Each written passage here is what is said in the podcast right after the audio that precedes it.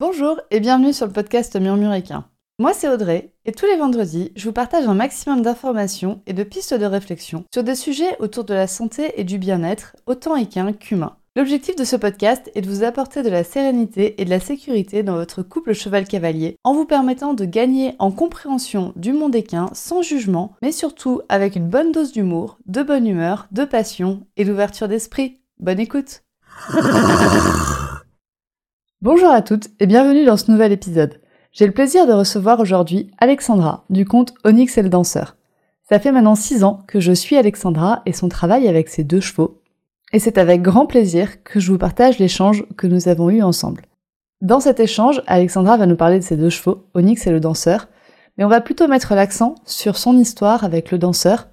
On va donc aborder dans cet épisode des thèmes comme le travail du jeune cheval, le développement d'une relation avec un cheval après avoir eu une relation exceptionnelle avec un premier cheval. Donc comment est-ce qu'on intègre un second cheval dans cette relation?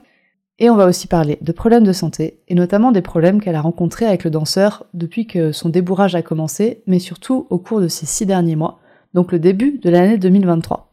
Et vous allez voir qu'Alexandra et le danseur sont allés de rebondissement en rebondissement au cours des six derniers mois. Je ne vous en dis pas plus et je vous laisse découvrir leur histoire au cours de cet épisode. Bonne écoute eh ben, bonjour Alexandra, merci à toi d'accepter de, répondre à mes questions et de, nous présenter ton histoire avec euh, tes deux garçons. Écoute, bonjour Audrey, je suis ravie d'être là et de participer à ce podcast. Alors, pour ceux qui te connaissent, euh, tu es sur le compte Instagram Onyx le danseur. C'est ça, bah, je suis sur, j'ai commencé sur Facebook il y a une dizaine d'années déjà. Voilà et puis, bah, avec, l'apparition d'Instagram, on a migré sur Instagram et et du coup, bah, ça fait, bah, quelques années que je suis sur les réseaux et et que je partage, mon aventure de propriétaire, avec Onyx d'abord et et maintenant aussi avec le danseur. Donc, bah, si tu veux bien nous présenter, à la fois Onyx et à la fois le danseur? Oui, bah, Onyx, c'est un poney, ONC à la base, qu'on a acheté, quand moi, bah, j'étais toute jeune, j'avais 13 ans et et lui, avait 5 ans et c'était un poney de marchand, qu'on a acheté un petit peu, ma famille n'étant pas du tout du milieu du cheval, sans visite vétérinaire, sur un coup de tête, ce poney qui était quasiment pas manipulé. Euh, s'en est suivi une longue et belle aventure depuis maintenant plus d'une quinzaine d'années que, bah, beaucoup d'abonnés ont suivi pendant une dizaine d'années quand même. Hein. Et il est aujourd'hui en pré-retraite, je dirais, enfin en retraite active. Quoi. Il, a une petite activité toujours, mais il va sur 22 ans. Donc aujourd'hui, c'est c'est le papy du compte. Euh, euh, donc c'est une autre euh, page de, notre aventure qui est partagée. Et le danseur, c'est le petit jeune de la famille qu'on a acheté il y a maintenant six ans, si je dis pas de bêtises. on l'a acheté, il avait deux ans, il était toujours entier et au champ à l'élevage Massa. Euh, et en fait, euh, il est euh, bah, entré dans ma vie parce que bah, je voulais une relève pour Onyx, hein, tout simplement, pour le sport. Et, en fait, bah, on s'est lancé dans la grande aventure du jeune cheval. Et, et s'en est suivi, c'est pareil, des, grandes années entre les années poulain, le débourrage, la mise au travail. Et voilà, je partage aussi l'aventure avec lui, du jeune cheval au cheval. Bah, voilà, aujourd'hui, il a 8 ans, donc on sort gentiment de la période jeune. Et, Oui, c'est vrai que moi, je crois que j'ai commencé à te suivre quand tu venais d'acheter le danseur ou que tu l'avais au débourrage, je ne sais plus exactement. Mmh. Je crois que c'est à peu près là que j'ai commencé à te suivre. Ah ouais, donc ça fait quelques, quelques années. Et euh, bah c'est, enfin, Là, aujourd'hui, le danseur, il a 8 ans, il s'est passé vraiment beaucoup de choses et j'ai appris vraiment énormément grâce à lui. Et l'aventure euh, jeune cheval euh, de sport, euh, c'est très intéressant, mais pas de tout repos. Oui, parce que autant ton parcours avec Onyx, c'était un poney qui était pas vraiment destiné au sport et que tu as fait évoluer en dressage jusqu'à un très bon niveau, je trouve. Je me souviens Mmh. plus jusqu'où tu étais allée avec, heu, avec Onyx. Heu, jusqu'à Pro 3. D'accord. Mmh. Oui. Et heu, oui, oui. Bah, c'était non, Onyx, c'est clair que c'était un petit peu l'histoire, enchantée, si je peux dire, du du poney de marchand tombé du camion qui se révèle être, une star, en concours. Hem, c'était vraiment une une très belle histoire, heu, au niveau, heu à tous les niveaux d'ailleurs, mais heu, sportivement parlant, c'était assez, heu, incroyable de vivre ça et heu et j'en garde toujours une grande nostalgie, heu, aujourd'hui. Oui, je comprends. Et c'est vrai qu'après tu as acheté le Danseur, pour le coup un cheval de sport. Enfin, tu l'avais Mmh. acheté, il était destiné au sport, au dressage? Mmh. Tout à fait. Bah, c'est vrai qu'Onyx m'a mis, le pied à l'étrier, des concours de dressage. Sachant que moi j'ai un parcours un peu atypique parce que je me suis mis au concours, vraiment tard. Je me suis mis au concours grâce à Onyx finalement parce que c'est pas quelque chose qui m'attirait à la base. Mmh. J'ai un passé, on va dire, quand j'étais vraiment jeune ado où j'ai monté dans une écurie de randonnée et D'accord, je savais pas. Et d'élevage de chevaux mérins, donc heu, vrais chevaux de randonnée et du coup, c'est vrai que j'ai pas du tout un passif, heu, de jeune cavalière, heu, en poney club, classique. Nous, c'était, bah, les poulinages, la saison de saillies, heu, les débourrages, les randos de 3-4 jours. Enfin, c'était vraiment un totalement différent, en fait. Et c'est quand j'ai quand on a acheté Onyx, j'ai commencé, bah, par la rando puisque j'étais dans cette écurie-là. Donc Onyx a fait beaucoup de randonnées, heu, dans nos premières années. Et en fait, c'est par la suite où, bah, le hasard de la vie a fait que j'ai croisé la route de de pro d'une professionnelle en particulier, hem, qui m'a mis en carrière, on va dire et qui m'a donné le goût du travail du cheval, heu, plus classique et on a commencé sur les barres, puis bon après on on a constaté que le poney avait vraiment de la qualité en dressage et c'est comme ça un petit peu que tout s'est enclenché. Après une autre, heu, une amie à moi en fait d'enfance, heu, comme quoi la vie est est bien faite parfois, mais elle a, elle a passé son monitorat, heu, en dressage D'accord. et quand j'ai su ça, c'était vraiment une amie d'enfance, on se connaissait depuis qu'on était toutes petites et quand j'ai su ça, moi, c'était la période où j'avais envie de me mettre, hem, au, dressage. Et du coup, heu et du coup, on s'est recontactés. Je lui ai dit: «J'ai vu que tu as passé ton monitorat, moi ça m'intéresse, j'ai envie de me lancer là-dedans avec le poney» et en fait, l'histoire après a commencé comme ça. Et et en fait, chaque année, on avançait, on avançait. Et on n'a heu et s'est jamais arrêtés et et ça m'a donné vraiment le goût du du dressage, quoi. Ouais, je comprends. Ouais, donc du coup, tu as eu le goût des concours et tu t'es dit, heu: «Bah, on va s'acheter en entre guillemets «un vrai cheval de dressage». Voilà, l'idée c'était donc ça et moi étant dans le sud, c'est vrai que l'élevage Masa est, ben, très connu. En plus, ils sont basés, heu, ici dans le sud et j'ai vu d'autres, heu, d'autres, d'autres poulains, d'autres, heu, annonces et cetera mais c'est vrai que quand on a organisé, hem, la visite chez Masa, heu, c'était, heu, comme un rêve d'enfant en fait, de, d'aller là-bas Mmh mh. et c'est vrai qu'on a vu un panel d'une dizaine de poulains de 2 ans et bah, voilà, fatalement, j'ai craqué sur, sur le Danseur au 1er coup d'œil quand on est arrivé sur place et et l'histoire a commencé, comme ça.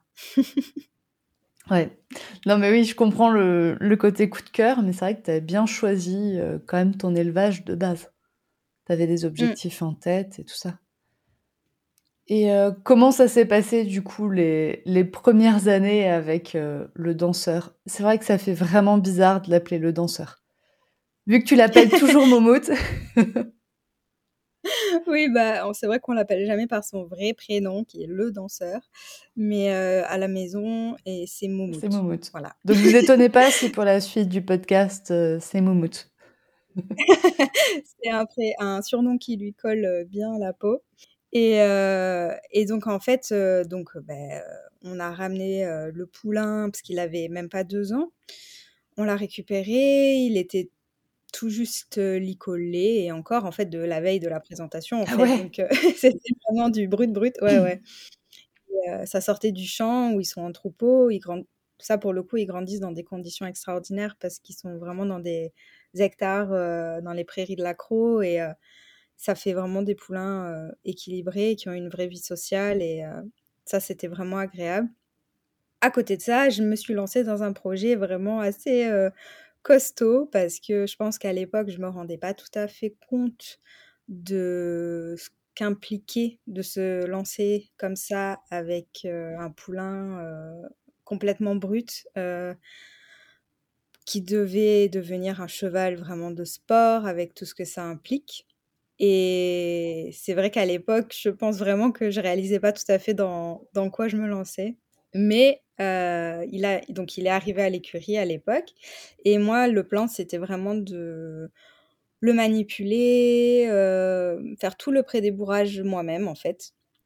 Aller jusqu'au point où il serait sellé, avec le filet, marche en main, dehors, enfin vraiment tout préparer pour qu'il n'y ait plus qu'à monter dessus, en fait. Et le plan, c'était de l'envoyer donc chez Massa pour son débourrage final, sous la selle. Cavalier professionnel qui fait que les débourrages là-bas, parce que je voulais vraiment que ce soit bien fait. Et, et c'est donc ce qui s'est passé, puisque pendant un an, il est resté donc à l'écurie et j'ai vraiment tout fait avec, de la manipulation simple, c'est-à-dire donner les pieds, marcher en main, en longe, vraiment on en était à ça. Et jusqu'à, vraiment être sellé, sanglé, aller en promenade en main, au licol, découvrir plein de choses, voilà. même à la toute fin, avant le débourrage, quand j'allais prendre des cours avec Onyx ailleurs, je le chargeais aussi dans la remorque juste pour qu'il ait une expérience de voyager, de venir avec nous, voilà. vraiment, j'avais préparé les choses à fond. Ce qui fait qu'effectivement, le débourrage s'est extrêmement bien passé. le cavalier pro, en fait, finalement, avait pas grand-chose à faire. Tant mieux.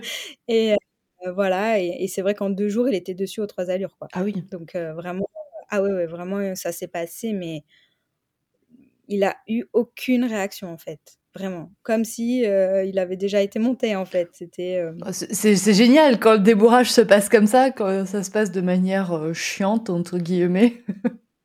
Ouais, non, vraiment, le débourrage a été vraiment une belle expérience parce que, bah, je pense qu'il était tellement préparé qu'il a pas vraiment été surpris finalement, donc ça s'est très, très bien passé.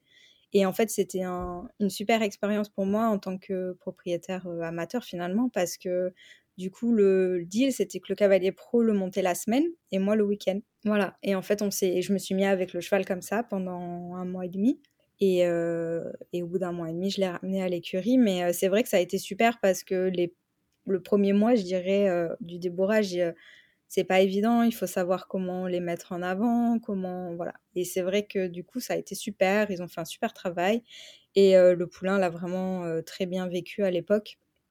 Il avait 3 ans et demi, Mmh du coup, pour le débourrage et et vraiment ça s'est très, très, très bien passé pour le coup. Oui, tu l'as tu l'as débourré à 3 ans et demi. Je ne sais plus si tu avais l'ambition de faire les cycles jeunes chevaux ou pas? Heu, bah, oui, dans un coin de ma tête, moi, c'est vrai que je voulais faire les les libres, hein, pas les classiques. Mmh pour avoir cette expérience du concours jeune, chose qu'on a faite à 4 ans. du coup, en fait, après le débourrage, il a eu quelques mois où il a pas beaucoup travaillé et ensuite, arrivé début d'année suivante, le but était donc de le présenter sur les libres, à 4 ans et moi, petite, amateur, j'avais jamais fait les jeux les jeunes chevaux donc c'est vrai que c'était, un bel objectif et c'est vrai qu'il était tout à fait prêt, il avait vraiment une bonne tête, il était, mmh, très énergique, ça c'est clair. Ouais. Tu tu l'avais fait castrer à 3 ans, hein, c'est ça? J'avais fait castrer avant le débourrage, en fait. OK, juste avant. Mais il était quand même très, très énergique, c'est vrai. Ouais, ouais, oui, ça a jamais été un jeune, placide, je dirais. Il a beaucoup d'énergie, beaucoup de oui, c'était disons que il fallait pas être trop, hem, trop dans l'appréhension, on va dire, avec lui parce que ça a été un jeune cheval, très remuant toutes ces années jeunes et encore aujourd'hui. Donc, mais finalement, en fait, l'année des 4 ans a été vraiment géniale parce qu'on a pu faire des concours jeunes. Alors, le premier, ça a été une catastrophe. Ah ouais Ça a été un, un massacre. Il était vraiment très chaud. En fait, il était extrêmement chaud et très chaud aux autres chevaux. Et c'était un concours où il y avait beaucoup de monde. Et c'est vrai que j'ai fini sur les postérieurs une bonne partie de la reprise. et du coup, je me souviendrai toujours un des juges au micro à la fin qui me dit qu'il était encore un peu vert, mais que mais qu'il voyait le potentiel, mais que ça, voilà, qu'il fallait encore un petit peu euh, travailler tout ça. Et c'est vrai qu'avec du recul, je me dis, c'est rigolo parce qu'avec le temps, on, apprend beaucoup. Et avec du recul, je me dis, mais on n'était pas du tout prêt en fait quand on s'était lâché euh, sur cette reprise à 4 ans?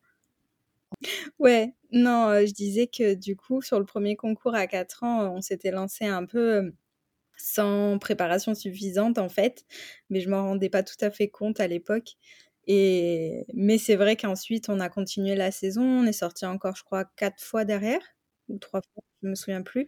Et, euh, et en fait, chaque concours, on s'est vraiment amélioré euh, jusqu'au dernier concours de la saison où on est sorti avec les premières primes euh, tant convoitées. Et ça s'était vraiment très bien passé. On était qualifié pour Saumur. Enfin, vraiment une première année à quatre ans idyllique. Il était très mignon, même si voilà, il avait beaucoup d'énergie, mais il restait très mignon, volontaire et surtout assez brave en concours en prenant un peu d'expérience avec les différentes sorties. Donc ça, c'était en 2019, il me semble, parce qu'après, on a eu le Covid? Ouais, après, ben, en fait, c'est vrai que l'idée, c'était de continuer sur notre lancée, hein, sur les concours jeunes. Mais l'hiver des 5 ans a été très compliqué. Euh, le cheval a commencé à montrer un peu de un peu trop de répondants, je dirais. Moi, j'étais un peu dépassée par la situation. Il était, euh, il a beaucoup de force, c'est un gros modèle quand même. Il me débordait beaucoup, j'étais un petit peu perdue dans tout ça vraiment, en fait, au travail, ça s'est, euh, ça s'est dégradé. Et du coup, jusqu'à un point où il devenait vraiment compliqué à monter, euh, limite rétif. Et euh, du coup, ça a été vraiment un, tournant, moi, en tant que, propriétaire, où on se remet beaucoup en question, on se demande ce qu'on a fait de mal. Et, c'est là que le côté jeune cheval est parfois très difficile quand on a des jeunes chevaux euh, comme lui qui sont extrêmement sensibles et avec beaucoup de force et, d'énergie. Et c'est vrai que c'est là où je me suis tournée vers des professionnels pour, euh, pour m'aider encore plus. Mais euh, finalement, les professionnels m'ont aidé un temps. Mais je dirais que la méthodologie de travail n'était pas ce qui convenait au cheval. D'accord. C'est poliment dit. ouais. Et là encore, bah, j'ai appris. J'ai appris que bah, même si je suis pas une grande cavalière, euh, je connais mon cheval et je me rends compte quand les choses euh, ne lui conviennent pas. D'accord. Ensuite, il y a eu cette histoire de Covid, ça a été compliqué pour aller aux écuries. Enfin bon, voilà. Du coup, l'année des 5 ans a été un peu une année à blanc, je dirais, euh, qui a été un petit peu compliquée avec le cheval. Après, il a eu du repos. Et ensuite, euh, l'année d'après, enfin l'hiver d'après, parce que tous les hivers ont été un petit peu compliqués hein, avec lui. ah ouais, ok. Tu avais remarqué que les hivers étaient compliqués. Ouais, bah, du coup, il devenait vraiment très chaud, avec beaucoup d'énergie. Euh, voilà, il fallait des fois que je longe deux fois avant de pouvoir monter. Enfin, euh, ouais, très sport, vraiment très très sport. Jusqu'à un point où parfois j'avais carrément de l'appréhension de le monter, hein, clairement. Ah ouais. Ouais, parce qu'il était vraiment tellement démonstratif dans son énergie, dans son tout, son exubérance et tout ça combiné avec un jeune cheval sur lequel on n'a pas encore beaucoup de boutons finalement pour le recentrer et tout ça, et plus mon manque d'expérience clairement à l'époque, ça faisait que c'était assez compliqué. Tout le long, il me semble que tu as été la seule à monter Momoun du coup. Ouais. Ouais. T'as pas, pas confié au travail ou quoi que ce soit, c'était vraiment juste les coachs étaient à pied et toi tu montais. Ouais, c'est vrai que j'ai fait ça longtemps. Mmh et en fait, ce fameux hiver ben, on passe aux 6 ans.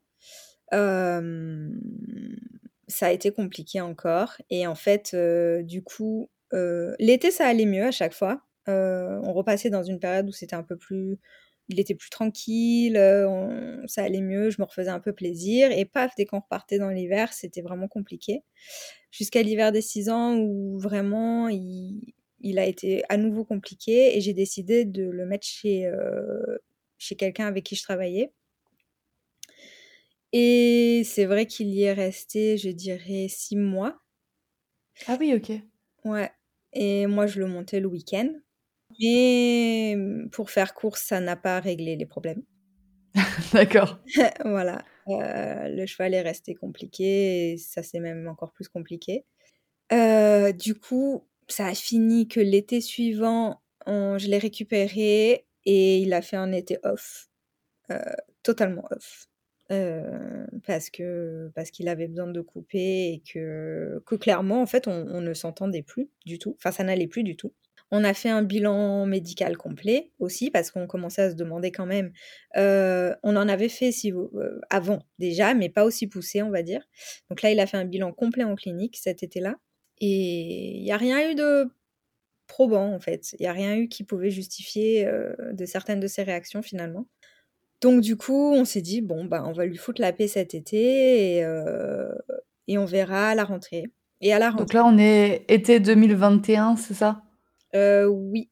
Ben, des 6 ans. 6 ans et demi, on va dire. Il avait 6 ans et mmh demi. Et en fait, après, à la rentrée, euh, je suis tombée sur une autre personne qui fait un travail euh, vraiment axé sur la locomotion du cheval, la biomécanique, dont j'aime beaucoup la façon de travailler. Et en fait, je lui ai dit, voilà, avec le cheval, ça ne va pas trop. On est, entre guillemets, un peu plantés, tous les deux. Est-ce que tu, es, tu penses pouvoir nous aider en fait hein, euh? Et elle avait une méthode de travail totalement différente hein, que ce que j'ai pu connaître avant. Et elle a dit oui.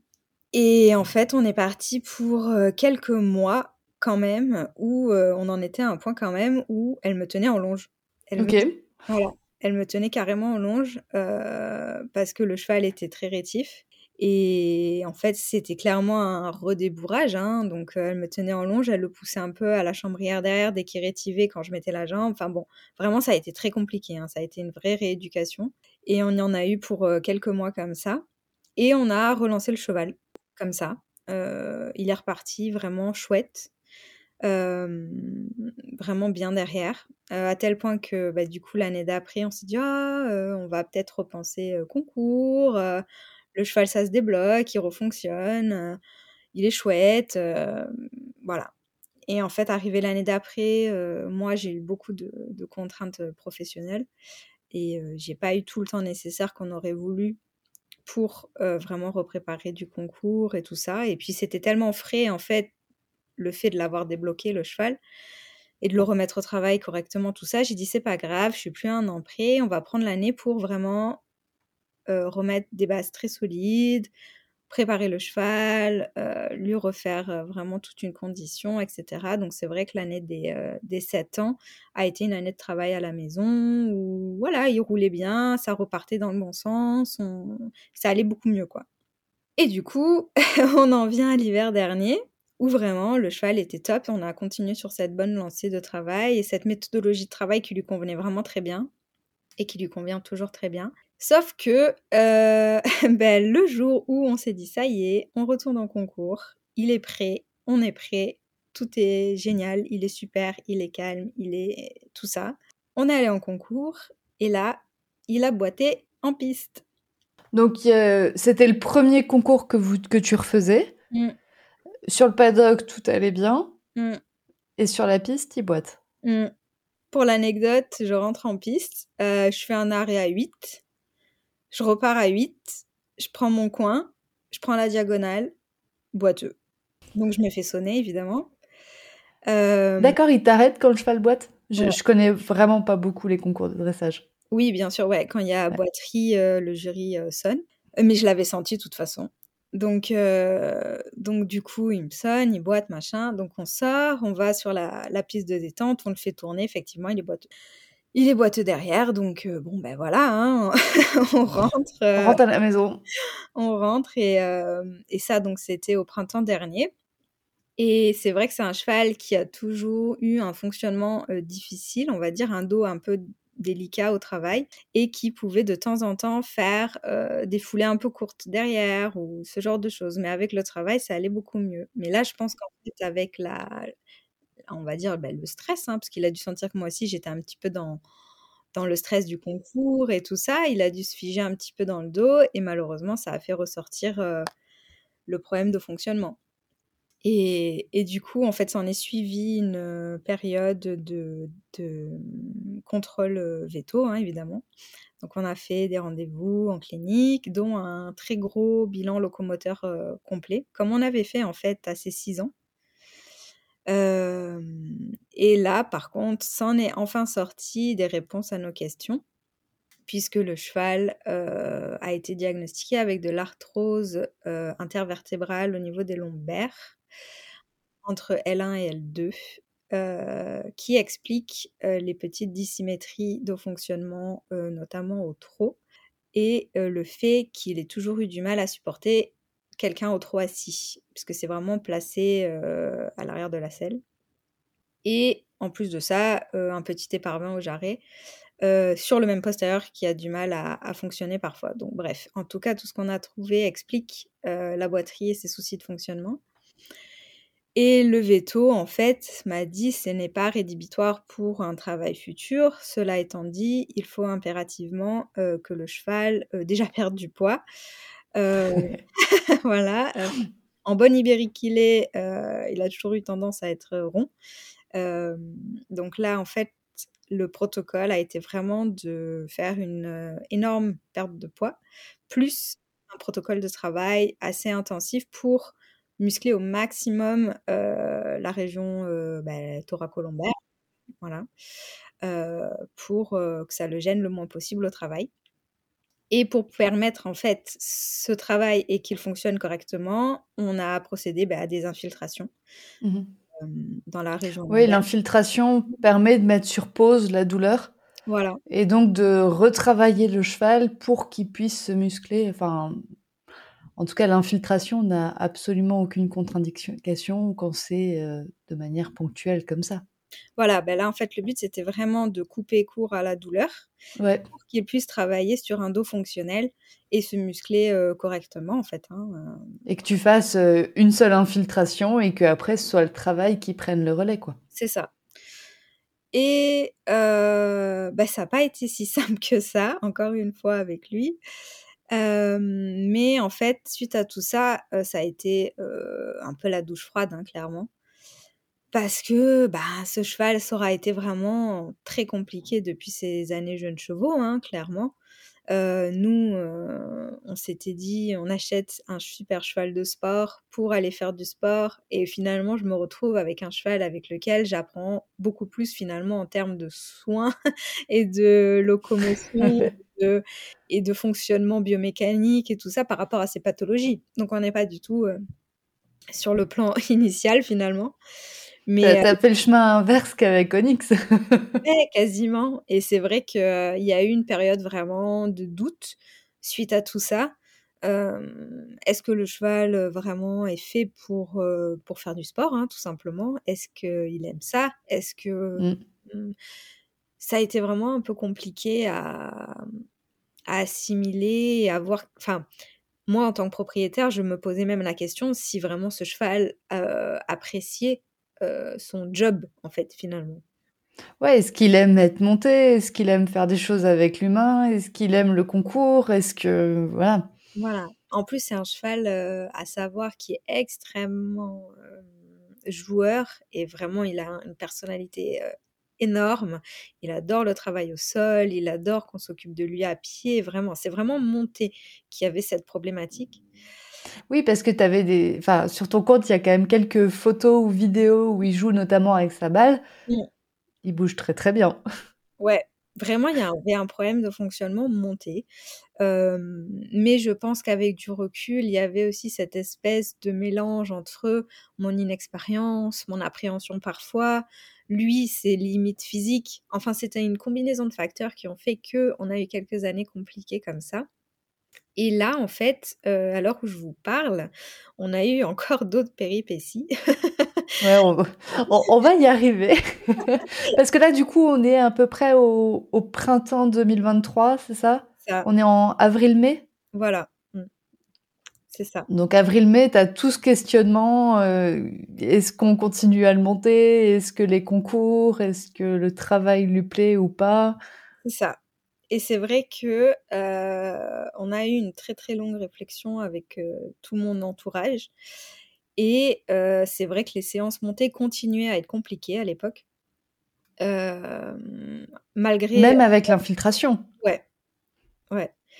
Et ça continuait à être un petit peu compliqué. Et du coup, moi, j'étais un petit peu à bout, quoi. Vraiment fatiguée de, de, tout ça.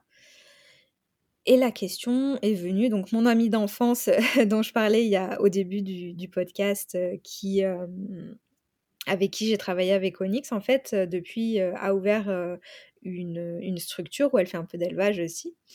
Et c'est vrai que elle m'a ouvertement proposé de prendre le cheval au champ quelque temps. De le mettre vraiment à l'arrêt, quoi. Ouais, parce que malgré tout ce qu'on avait entrepris au niveau médical et tout ça, c'était pas vraiment mieux, quoi. Voilà, c'était compliqué toujours. Euh, je me faisais vraiment plus plaisir, hein, euh, honnêtement, avec. Et je pense que si toi, en tant que cavalier, tu te fais pas plaisir, le cheval ne se fait pas plaisir. C'est, c'est, pas possible. Ouais, je comprends. Voilà. Et c'est vrai que euh, ça a vraiment été envisagé à un moment donné. Et en échange, même, elle, elle me proposait de récupérer un de ses quatre ans au travail pour que j'ai un cheval sous la selle. Et on a vraiment eu cette réflexion. On s'est dit peut-être qu'un break vraiment au vert, ça pourrait lui faire du bien, repartir un petit peu à zéro. Et puis toi aussi, ça pouvait te faire du bien peut-être. Voilà. Et moi, c'est pareil, prendre un peu de distance avec ça. Bien que du coup le veto, lui, était assez contre, parce que pour lui, vu l'infiltration réalisée, le mieux aurait été de travailler sur ce qui a été réalisé. Donc il y a eu un moment de réflexion, je dirais, qui a duré quelques semaines. Je suis allée essayer le 4 ans plusieurs fois, enfin, voilà. Et c'est vrai qu'à la fin, je m'étais dit oui, voilà, je pense que c'est une bonne idée, je pense que ça va nous faire un break à tous les deux. Lui, il va repartir dans quelque chose où, voilà, on va pas l'enquiquiner, il sera au champ avec des copains et moi, bah, du coup, je récupère un jeune sous la selle et puis on verra dans quelques mois. voilà. Et là, le hasard de la vie, encore une fois, est un peu curieux.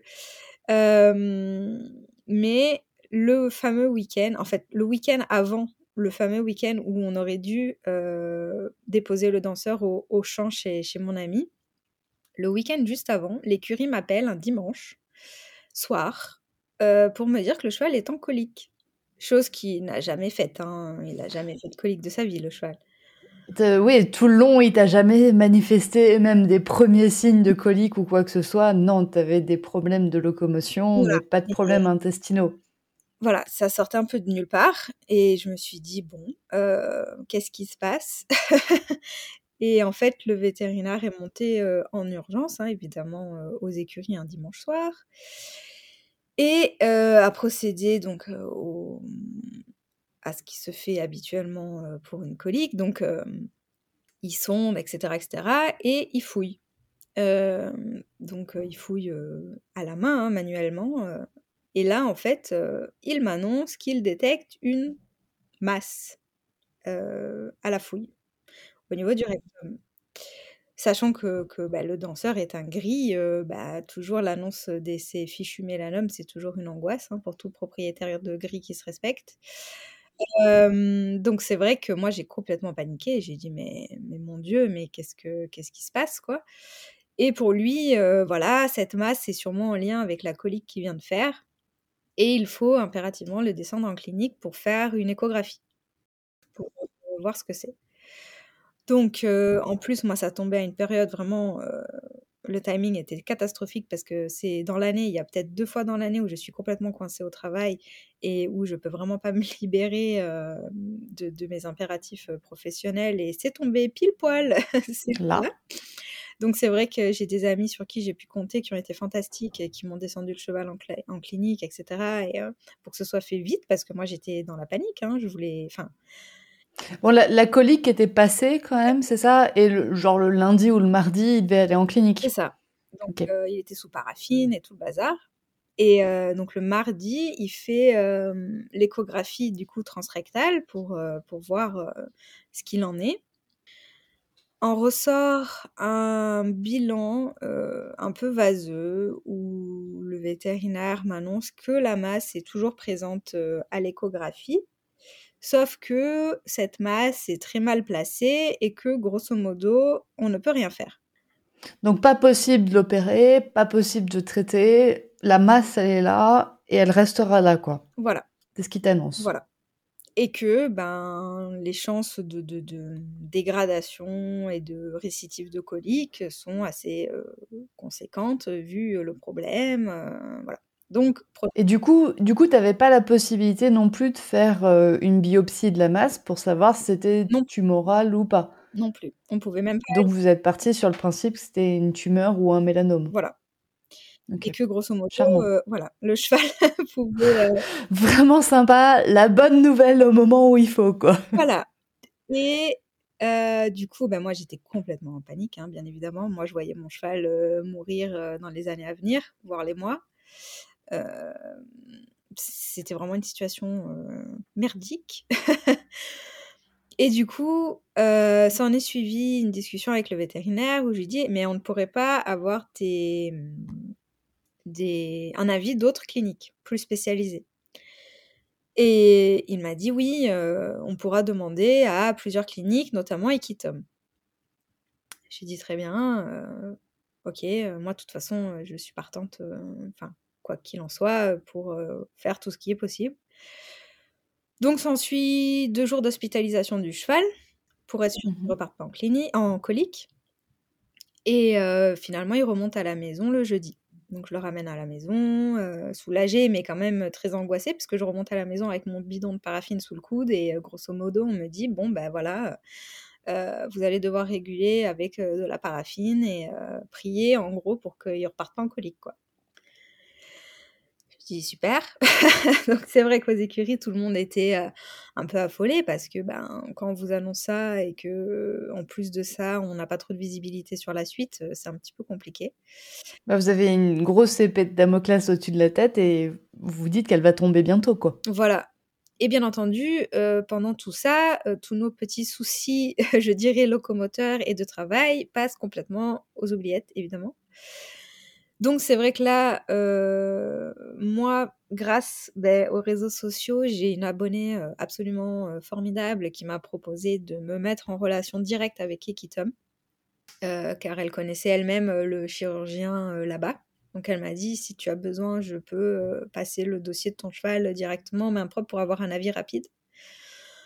Donc ça a été vraiment formidable de sa part et moi je me suis dit c'est super, je vais demander tous les comptes rendus à la clinique pour pouvoir lui donner. D'accord. Tu vas récupérer le dossier vétérinaire pour transmettre ce dossier à Equitom. C'était le plan. C'était le plan. Qu'on n'a pas pu réaliser. D'accord. Parce que du coup, moi, cette, cet abonné m'a contacté pendant le week-end. Donc moi, lundi matin, première heure, à l'ouverture de la clinique, j'appelle, je demande tout. J'ai quelqu'un au secrétariat qui me dit qu'elle allait voir et tout ça et qu'elle m'enverrait tout par mail. Et je reçois un premier mail de la clinique, je me dis génial, je vais pouvoir tout transférer dès la matinée, tout ça. Et en fait, dans le mail, il n'y a qu'un compte rendu écrit de deux lignes. Et je me dis, ça me paraît un peu léger, et surtout, je n'ai pas d'image euh, de l'écho, en fait. Hein. Oui, parce que quand même, tu as, eu une colique le dimanche, il a été hospitalisé le mardi, il y est resté deux jours. On s'attend un peu plus que deux lignes. Voilà. Donc, je, je, je leur réponds en disant qu'ils ont dû faire une erreur puisque je n'ai pas les images de l'échographie. Mmh Et là, je reçois que aucune image n'a été réalisée. Ah donc euh, même pas réalisé. C'est que, enfin, ils n'ont pas dit, par exemple, on les a fait, mais on a oublié d'enregistrer. Non. Il n'y a pas d'image de l'examen. Donc, euh, j'étais un petit peu incrédule face à ça, puisque comment demander des avis à d'autres cliniques euh, vétérinaires sans images à l'appui? Mhm. C'est ce qui m'a laissé un petit peu perplexe. S'en est suivi où j'ai tenté de joindre le vétérinaire à plusieurs reprises dans la semaine pour avoir des explications que je n'ai jamais eues. Et ensuite, du coup, j'ai décidé de prendre rendez-vous pour refaire absolument tous les examens du cheval la semaine suivante dans une autre clinique de la région. Beaucoup plus loin de chez moi, mais euh, voilà. Parce que du coup, moi, j'étais vraiment pas convaincue de tout ce qui s'était passé. Euh, de plus que je n'étais absolument pas là, malheureusement, pour suivre les examens, puisque j'étais complètement coincée au travail. Et que les explications qu'on me fournissait ne me satisfaisaient pas, de plus que le cheval allait très bien à la maison. Euh, À la maison, t'as plus eu de signes de, de colique. Ton bidon de paraffine, il est resté, euh, il est resté à l'écurie, bah, quoi. le pauvre, on lui donnait quand même parce que c'était les indications vétérinaires, mais du coup, il est parti dans une diarrhée monstrueuse. Euh, Enfin, vraiment, la situation complètement Le pauvre moumoute. pauvre moumoute, quoi, voilà. Et du coup, et le cheval, vraiment, aucun amaigrissement, pas de perte d'état, bon œil, vraiment pleine forme, quoi. Donc, du coup, j'ai décidé donc de prendre rendez-vous dans cette autre clinique pour refaire tous les examens. Et j'ai très bien fait de, de faire ça parce que c'est vrai que du coup, la semaine suivante, du coup, la semaine d'attente avant les rendez-vous a été euh, atroce, hein, bien évidemment, pour finalement euh, emmener le cheval euh, à l'autre clinique la semaine d'après. Et euh, bah, arrivé sur place, moi, pour vous dresser le tableau, j'ai pris rendez-vous pour une échographie trans- transrectale pour suspicion de tumeur et de métastase. Donc, quand on prend rendez-vous pour un truc comme ça sur un cheval de 8 ans, les spécialistes là-bas ont un peu balisé, quoi. Oui, oui, ils s'attendaient au pire. Voilà. Donc c'est vrai que donc je suis arrivée là-bas, je leur ai expliqué euh, le scénario et euh, du coup la vétérinaire euh, qui m'a reçue m'a dit tout de suite, écoutez, moi je vous conseille de faire euh, une échographie abdominale complète pour voir si ça n'a pas métastasé dans les organes. Très, très- très bon choix de la vétérinaire. Voilà. Donc je lui ai dit, bah écoutez, oui, de toute façon, euh, autant qu'on soit fixé. hein. Moi j'étais en mode, euh, s'il faut, le cheval il est plein de tumeurs de partout, euh, peut-être je repars sur mon cheval, quoi. hein. Enfin, je veux dire, on en était vraiment à ce point-là de, de- d'inquiétude. Donc c'est vrai que la veto commence ses examens. Elle commence par l'échographie du coup abdominale complète, parce qu'il n'y avait pas besoin de le sédater pour ça. Donc du coup, elle commence son écho. Elle passe tous les, tous les organes euh, qu'elle peut atteindre par l'écho euh, là en revue. Elle, scanne vraiment tout, mais tout, vraiment. Elle, cherchait, elle cherchait vraiment des métastases en fait. Et du coup, elle, passe un côté, l'autre, enfin bon, elle fait tout son examen et vraiment, elle se retourne vers moi et elle me dit, écoutez, c'est une bonne nouvelle, il n'y a pas de métastases euh, dans l'abdomen. Je n'ai rien, je n'ai vraiment rien. Tout est propre, tout est impeccable, je n'ai aucune remarque à donner là-dessus. Donc moi, j'étais très soulagée déjà de, de cette nouvelle. je me suis dit, bon, on va peut-être se retrouver qu'avec une seule euh, tumeur euh, au rectum, mais euh, ça veut dire que ça n'a pas métastasé et que c'est peut-être quelque chose d'isolé. Étant donné en plus qu'il n'a pas de... Enfin, souvent les grilles, on retrouve des, des mélanomes sous la queue, sur les parties génitales. Dans la bouche, dans les yeux, des fois. Enfin, il y a quand même en général des, des mélanomes à l'extérieur. Voilà, enfin c'est le cas le plus courant, on va dire. C'est vrai que lui, ce n'est pas du tout son cas. Je lui en ai fait retirer qu'un petit au niveau de la cuisse au laser euh, à ses 7 ans. Euh, mais ça s'arrête là, quoi. Donc du coup, elle me dit, écoutez, on part sur... euh, je vais d'abord refaire une fouille manuelle pour essayer de détecter ce qu'a détecté l'autre vétérinaire, pour situer la masse. Parce qu'en fait, sur mon compte-rendu, il n'y avait même pas marqué où il avait situé la masse réellement. Enfin, vraiment, c'était très flou. Donc du coup, elle part pour la fouille manuelle. Et là, euh, je la vois vraiment chercher euh, pendant un petit moment, euh, s'appliquer. Oh, le pauvre moumoute il a passé des sales semaines. Et, hum, Et vraiment, elle finit son examen manuel et elle me dit écoutez, madame, moi, je, je n'ai rien à, à la palpation. Et Tant mieux. J'ai du mal à la croire et je lui dis Vous êtes sûre euh? Ouais. Vous avez vraiment bien fouillé. Gardez votre main encore 10 minutes dans mon cheval. et elle m'explique vraiment tout ce qu'elle a fait, même des, des, des vérifications qu'elle ne fait pas habituellement, mais peut-être que c'était placé à une zone un petit peu inhabituelle et tout ça. Et elle me dit Écoutez, vraiment, je, je ne sens rien. Donc j'ai dit Bon, Très bien. Alors, je voulais pas me réjouir trop vite, mais elle me dit on va passer à l'écho pour euh, vraiment confirmer et, aller tout euh, vérifier. Donc, pauvre Moumout, cette fois, il se prend l'écho euh, derrière. et, c'est pareil, elle réalise toute l'écho, vraiment dans tous les, les, recoins, je peux dire. Elle y a passé un bon moment, elle a vraiment tout scanné, et vraiment, c'est sa spécialité en plus. Et elle termine l'examen et elle se tourne vers moi, elle me dit écoutez, euh, très bonne nouvelle, mais je n'ai rien. Je, ne détecte rien. Euh, votre cheval est en parfaite santé. Voilà. comment tu réagis à ça? Enfin, de, de passer de mon cheval est mourant, enfin peut-être que je vais pas ramener mon cheval avec moi ce soir, à il n'y a rien. Voilà. Donc moi sur le coup, j'avoue que je, je lui ai dit, je crois, euh, ah super. Mais vraiment un truc improbable parce que j'étais tellement sonnée et, et, c'est pas du tout ce que je m'attendais en venant là-bas. Et, et du coup, elle me fait, elle m'explique et tout ça, et euh, elle me dit, écoutez, bah voilà, vous pouvez repartir avec votre cheval et reprendre le travail. Voilà. Voilà. Et, et vraiment, je lui dis, mais vous êtes sûr, il n'y a pas d'erreur possible, il n'y a pas de elle me dit oh, très sincèrement, sur des examens comme ça, qui sont vraiment assez clairs et, où on a une bonne lecture, et enfin vraiment, elle m'explique que à 99,9%, elle est sûre d'elle, quoi.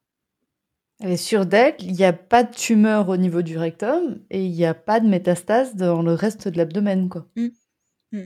De ce qu'elle en, de, ce qu'elle en a vu et elle est vraiment sûre de ce qu'elle a vu. Mmh. Et elle me dit surtout arrêter la paraffine et tout. Ok, donc du coup, du coup, je, règle ma facture et on rentre à la maison. Et très sincèrement, j'ai dû mettre 3-4 jours à, réaliser, quoi, à vraiment redescendre de, de, toute cette panique qui, qui, m'avait envahi euh, les, jours précédents. Bah, ça faisait deux semaines que tu étais dans un état émotionnel qui était vraiment pas ouf, quoi, qui était très très bas. Non, non, mais c'était, c'était juste un cauchemar. En plus, là, on l'a pas mentionné, mais dans le même temps, j'ai Onyx qui était en crise de fourbure aiguë. Mmh Donc, ça a été une période vraiment extrêmement compliquée que je ne souhaite à aucun propriétaire. mais c'est vrai que le week-end suivant euh, le rendez-vous en clinique, j'ai fait un espèce de, de, de, coma de sommeil tellement je dormais pas depuis deux semaines. J'ai dû faire des nuits de 12 heures à peu près. Euh, tellement j'étais épuisée émotionnellement en fait. Hein, et ben, en fait, ben, la moumoute, ben, il est reparti au travail. Et en fait, il y a vraiment quelque chose que je ne m'explique pas. C'est que depuis cet épisode, clairement, hein, où j'ai clairement cru le perdre, hein, voilà, j'ai cru mmh que j'allais perdre mon cheval bien plus tôt que ce qu'il aurait dû être. Eh ben, le cheval, on n'a plus aucun souci monté. Tu remontes et ça se passe bien. Il est fantastique. Il est fantastique sous la selle. Euh, je n'ai plus aucun problème. Il est fantastique au travail. Euh, on n'a plus aucun souci d'irrégularité, quoi que ce soit. Il est. Ouais. C'est. C'est, c'est vraiment incroyable dans le sens où je pense que finalement, c'était un petit peu perdu et enterré dans cette espèce de, non-compréhension mutuelle depuis des années. Et en fait, cet épisode où je me suis dit, ben, je, vais le perdre et c'est ça qui comptait et plus du tout tout le reste, en fait, tout ce qu'on a pu vivre. Et, voilà, je, je, pense que je me suis déchargée d'un espèce de bagage émotionnel. Et le fait de me décharger de ça, ben, je m'en suis déchargée montée aussi. Et le cheval, ben, il est transformé, quoi. Tu, voulais faire ta remise à zéro en le mettant au prêt et en fait, tu as fait ta remise à zéro autrement? Ah, mais c'est totalement ça. C'est totalement ça. Et depuis, bah alors on est quoi? On est début août. Donc ça fait, ça fait maintenant quelques, quelques temps que ça s'est produit, cette histoire. bah, le cheval, il est métamorphosé. Mais même à l'écurie, hein, les, les, les, personnes qui le manipulent, etc., le reconnaissent pas. Il est, il est calme, il est serein, il est posé, il est c'est hallucinant, c'est hallucinant. Mais, mais plein dans, plein de détails en fait. À la tâche, il pouvait souvent être un petit peu agité. C'était du genre à, tourner viré, à pas rester en place, à être toujours un petit peu agité dans ses pieds. Là, il est à la tâche, il s'endort, il bouge pas, il est calme. Enfin, c'est incroyable. Vraiment, c'est incroyable. Et, et, je dirais que ça fait réaliser à quel point notre, euh, notre aura émotionnelle en fait impacte nos chevaux parfois et on s'en rend même pas compte à quel point en fait. Ouais, parce que là, toi, c'est tout ce qui a changé, c'est ta vision que tu portais sur Momout. Oui. Ouais. Ouais. Il, n'avait pas de tumeur il y a six mois, il en a toujours pas. et, et c'est vrai que du coup, on rigole beaucoup avec ça aux écuries, mais pour l'anecdote, du coup, maintenant son nouveau surnom c'est Jésus. Parce que. il est revenu d'entre les morts, c'est ça? Il a ressuscité. mais, et c'est vrai que du coup, on, on en rigole, mais, mais, mais c'est incroyable à quel point le cheval est métamorphosé depuis cette histoire. Mais je pense qu'au-delà de dire que c'est le cheval qui est métamorphosé, c'est surtout moi qui. Oui, parce que pour lui, il n'y a rien qui a changé. Non, non. D'autant plus que ben, là, les infiltrations ont été réalisées il y a quelques mois maintenant. Enfin, on peut pas dire que voilà, c'est ça qui a changé quelque chose. mais en fait, entre, entre cet événement, plus toujours la personne qui, qui, nous fait travailler, qui a jamais rien lâché, qui a toujours, on va dire, cru en nous et dans le cheval et qui me disait ne lâche pas, c'est un super cheval, il est compliqué, mais tu vas y arriver, vous allez trouver une façon de, de vous entendre et et qui m'a beaucoup, elle m'a vraiment beaucoup aidée dans la compréhension du cheval et c'est la seule avec qui ça se passait bien, avec lui monter et tout ça.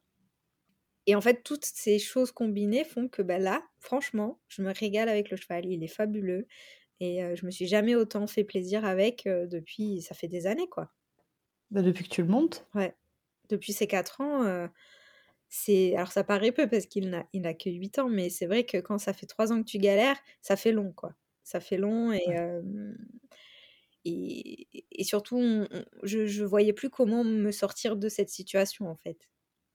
Alors que là, c'est comme si vraiment on avait appuyé sur restart et, et, le cheval est, complètement changé en fait.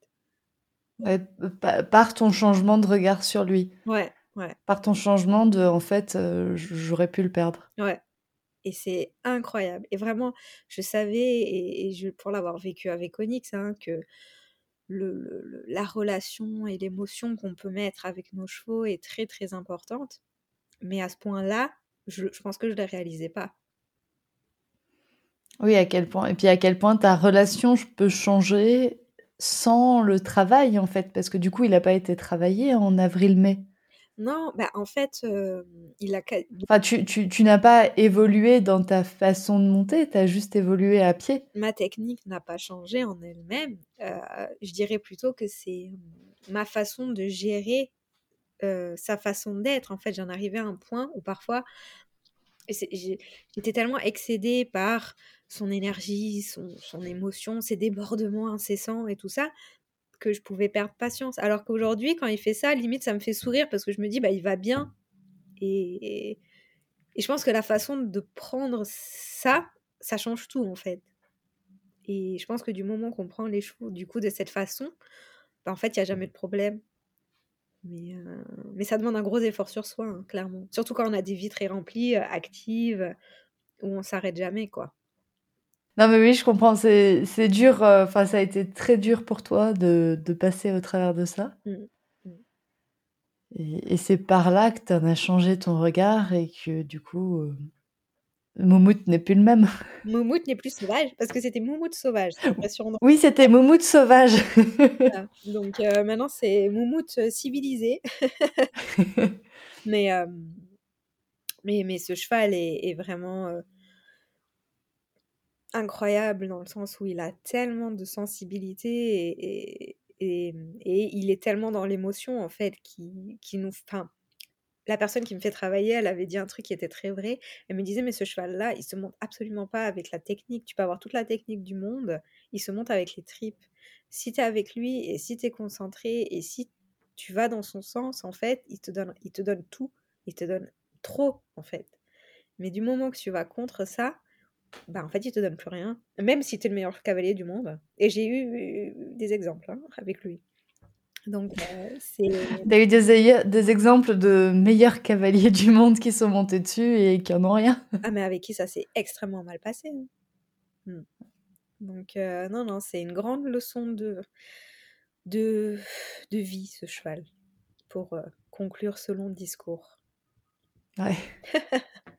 ouais, pour. Non, mais oui, comme quoi tout peut changer quand notre regard sur eux change. Mmh, mmh, et ce regard peut changer autant par l'équitation que par le travail à pied, que par les soins. Enfin. Mmh,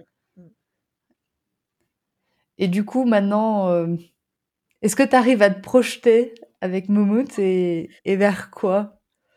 Bah, disons que maintenant, je je fais pas de plan en fait, je, profite en fait. Vu que en enfin, là, depuis tout ça, je me fais plaisir à chaque fois que je monte dessus, bah en fait, je profite de ma séance. Et, et je fais pas pour le moment en tout cas, je j'ai aucun aucun plan. C'est juste que je veux me faire plaisir avec lui à chaque fois que qu'on passe un moment ensemble, que ce soit monté ou à pied.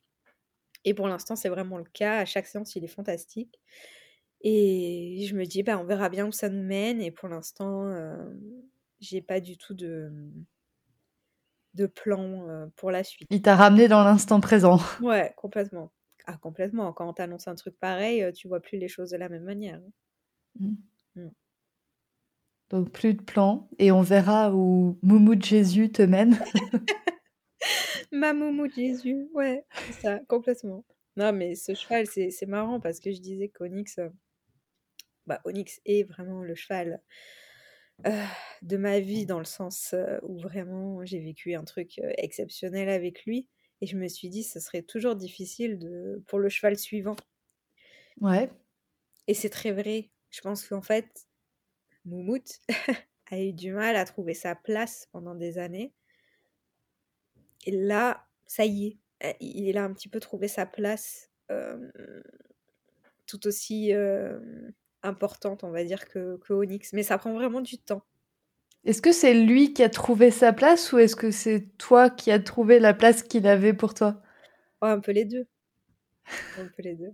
Un peu les deux. Et, euh, et finalement, bah, avec tout ce qu'on a vécu depuis maintenant bah, six ans, euh, c'est un cheval euh, vraiment extraordinaire au même titre qu'Onyx. Et, et, je pense que finalement, aucun cheval ne rentre dans la vie d'un propriétaire pour, pour, pour une bonne raison, en fait. Ouais, qu'ils rentrent tous dans, dans, nos vies pour une bonne raison. Ouais. Telle qu'elle soit, hein. Mais euh, mais il y a toujours une vraie leçon de vie à, à apprendre de chaque cheval. Ouais. Bon, je pense que l'inverse est aussi vrai. Je pense que tu es rentré dans la vie de Momout pour une bonne raison. ouais, je pense que. il... Heureusement qu'il est tombé sur quelqu'un avec une grande patience. Oui. oui, parce que d'autres auraient certainement pas eu la même patience avec lui et d'autres l'auraient peut-être pas écouté comme tu l'as écouté. Non, complètement. Bah, moi, c'est vrai qu'au fil des années, euh, j'ai beaucoup plus entendu euh, Mais sépare-toi-en, vends-le, il est trop compliqué, il est trop. Euh, ça sera, c'est, pas le cheval que tu, que tu voulais lors de l'achat, etc. Enfin voilà, j'ai eu beaucoup de discours dans ce sens. Et c'est vrai que j'ai jamais voulu lâcher l'affaire et puis bah, j'y étais très attachée de toute façon. Donc, Mais ça n'a pas été simple. ça n'a pas été simple et, et mais là aujourd'hui je peux dire que vraiment il, m'a fait un condensé d'apprentissage du jeune cheval assez exponentiel en peu d'années. Bon là, normalement, 8 ans, il est plus trop jeune cheval. tu, vas, tu devrais en sortir. ouais, ouais, ouais. Bah là, il, a, il va sur 8 ans et demi et, euh, et c'est vrai que qu'il commence à se poser. Vous commencez à vous poser ensemble. c'est ça, c'est ça. Mm. Non, mais c'est vrai que c'est intéressant cette, euh, cette question de quand tu as deux chevaux, comment tu gères euh, l'amour que tu as pour les deux. Donc là. Très compliqué. Très compliqué, d'autant quand, quand on vit dans des relations ultra fusionnelles comme j'ai pu avoir, euh, comme j'ai toujours avec Onyx. Mmh c'est très difficile de passer d'un binôme à un trio et de vraiment faire la place à ce nouveau cheval et qui trouve sa place, surtout quand on a une histoire très très forte et forte comme j'ai pu avoir avec Onyx. Donc euh, je, le savais et en fait c'est un petit peu exprès que je suis partie sur un poulain pour avoir le temps de construire quelque chose de fort en fait. C'était vraiment une volonté de ma part. Alors pour le coup c'est fort, hein. les émotions ont été... Pour le coup c'est fort. mais euh, mais c'est vrai que le processus a pris, euh, a pris vraiment du temps. Bah, ça t'a pris six ans. Ouais. Mais en fait, six ans dans une vie d'humain ou dans une vie de cheval, euh, ça va. C'est pas, c'est pas. ouais, ça va, ça va, ça va. Donc euh, non, c'est vrai que c'est, c'est les montagnes russes euh, de la vie de, de propriétaire, je dirais. Mais là, les deux vont bien dans la santé. Il me semble que Onyx va mieux aussi parce qu'il t'a fait une fourbure en même temps. Ouais, ben, du coup, on n'a pas évoqué trop Onyx dans ce podcast, mais oui, en même temps de tous les événements de, de, Moumout ressuscité, j'ai Onyx qui, qui est Cushing depuis maintenant trois ans, qui malheureusement est parti en fourbure endocrinienne à peu près à, la même période, et c'est la première fois que j'ai dû gérer une fourbure. Hein et ça a été aussi assez compliqué et je me suis retrouvée un petit peu à devoir gérer ça par moi-même sans beaucoup d'aide vétérinaire, on va dire. Et mais, mais en tout cas, aujourd'hui, à l'heure où on enregistre ce podcast, il va beaucoup, beaucoup mieux.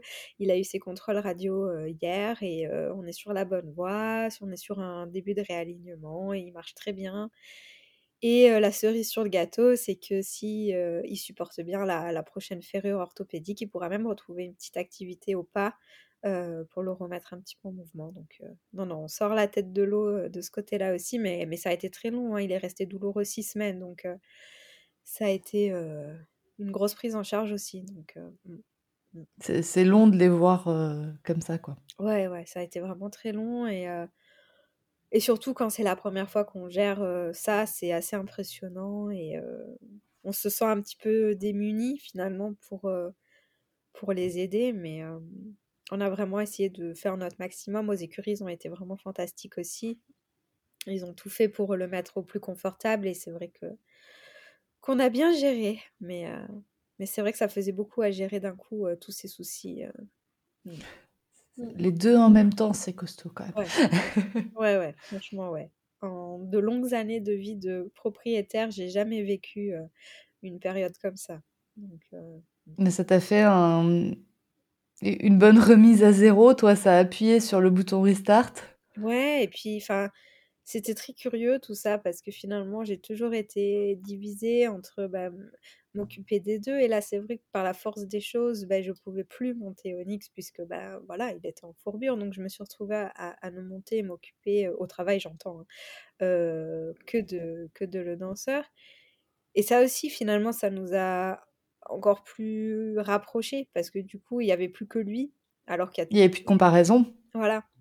Et c'est vrai que ça aussi, ça a été entre guillemets dans le négatif du positif parce que bah, Onyx, on se connaît tellement, dès que je le montre, moi, c'est ma Madeleine de Proust. Donc, il, est, il est tellement chouette. Et c'est vrai qu'il y avait toujours ce comparatif où, ah, ben Onyx, il est toujours parfait. Et oh, Moumout, c'est toujours la galère. Ouais. Et, là, du coup, bah, ça a permis de mettre, entre guillemets, en imageant le danseur un petit peu en lumière et sur le devant de la scène, en fait. Ouais, ça t'a permis de, de, bien repartir à zéro avec lui. Ouais, Même si j'espère quand même que tu pourras, euh, que, que Onyx va aller assez bien pour que tu puisses euh, réévoluer avec lui. Ouais, bah là, Onyx, c'est vrai que on espère de tout cœur que, que ça va aller euh, de mieux en mieux encore et qu'il pourra reprendre une petite activité. Mais, Et en attendant, tu t'amuses avec Momout. Voilà. En attendant, tu profites. Tu profites à fond de Momout. Tu profites à fond et Et honnêtement, on verra bien de quoi demain est fait, mais cet été 2023, je, je m'en souviendrai. Enfin, cette année 2023, je m'en souviendrai bien.